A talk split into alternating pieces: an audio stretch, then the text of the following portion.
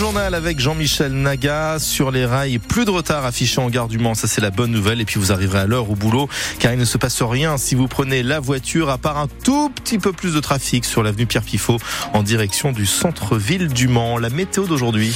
Une nouvelle perturbation arrive en Sarthe avec un ciel qui s'ennuage de plus en plus au fil des heures. Les températures sont douces hein, ce matin, 10 degrés au Mans.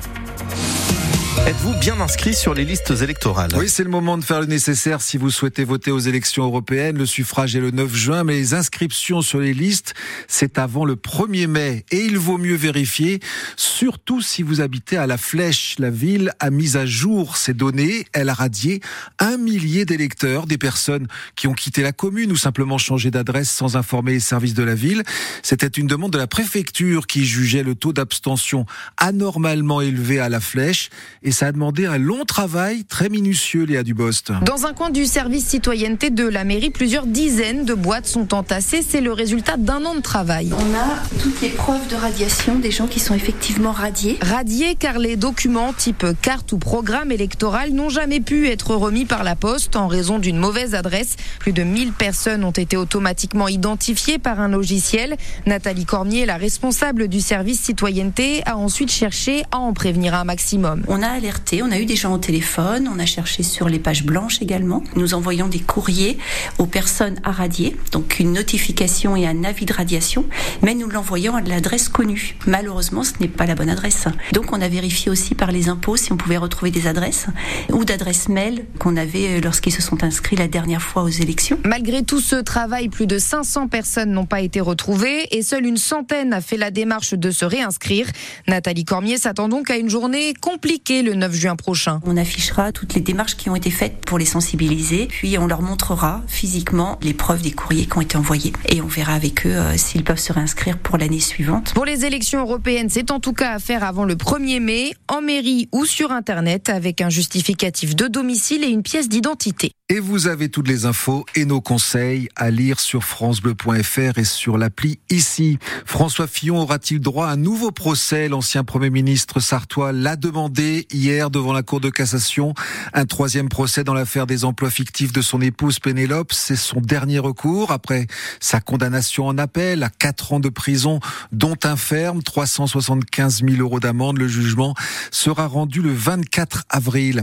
Pas assez de place, pas assez de médecins à l'EPSM d'Alonne et une situation inhumaine au quotidien selon les personnels des urgences du centre hospitalier du Mans. Grève illimitée à partir d'aujourd'hui. Ils manifestent à 14h30 pour dénoncer les conditions d'accueil des patients atteints de troubles psychiatriques qui sont orientés chez eux dans leur service faute de mieux.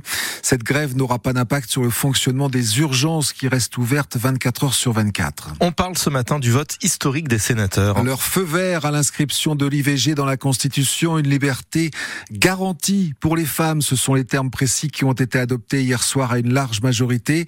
Le texte doit encore être approuvé par le Congrès lundi à Versailles. Et vous, qu'en pensez-vous? On vous donne la parole ce matin sur France Bleu Maine dans une dizaine de minutes.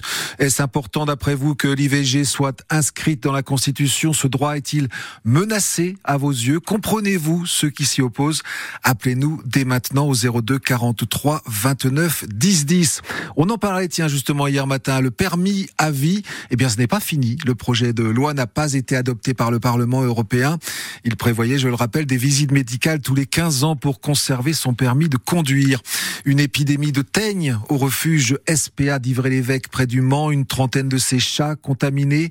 Euh, par euh, précaution, l'établissement a fermé une partie de ses chatteries collectives. Tout est fait pour permettre aux adoptions de se dérouler normalement. Il est 8h04 en ce jeudi matin. Sauf surprise, Jean-Michel, le nouvel entraîneur du Mans FC sera Mathieu Chabot. Oui, ça se confirme d'après nos informations depuis le limogeage de Réginald Drey il y a deux semaines. Ce nom de Mathieu Chabert figure dans la shortlist pour les successions.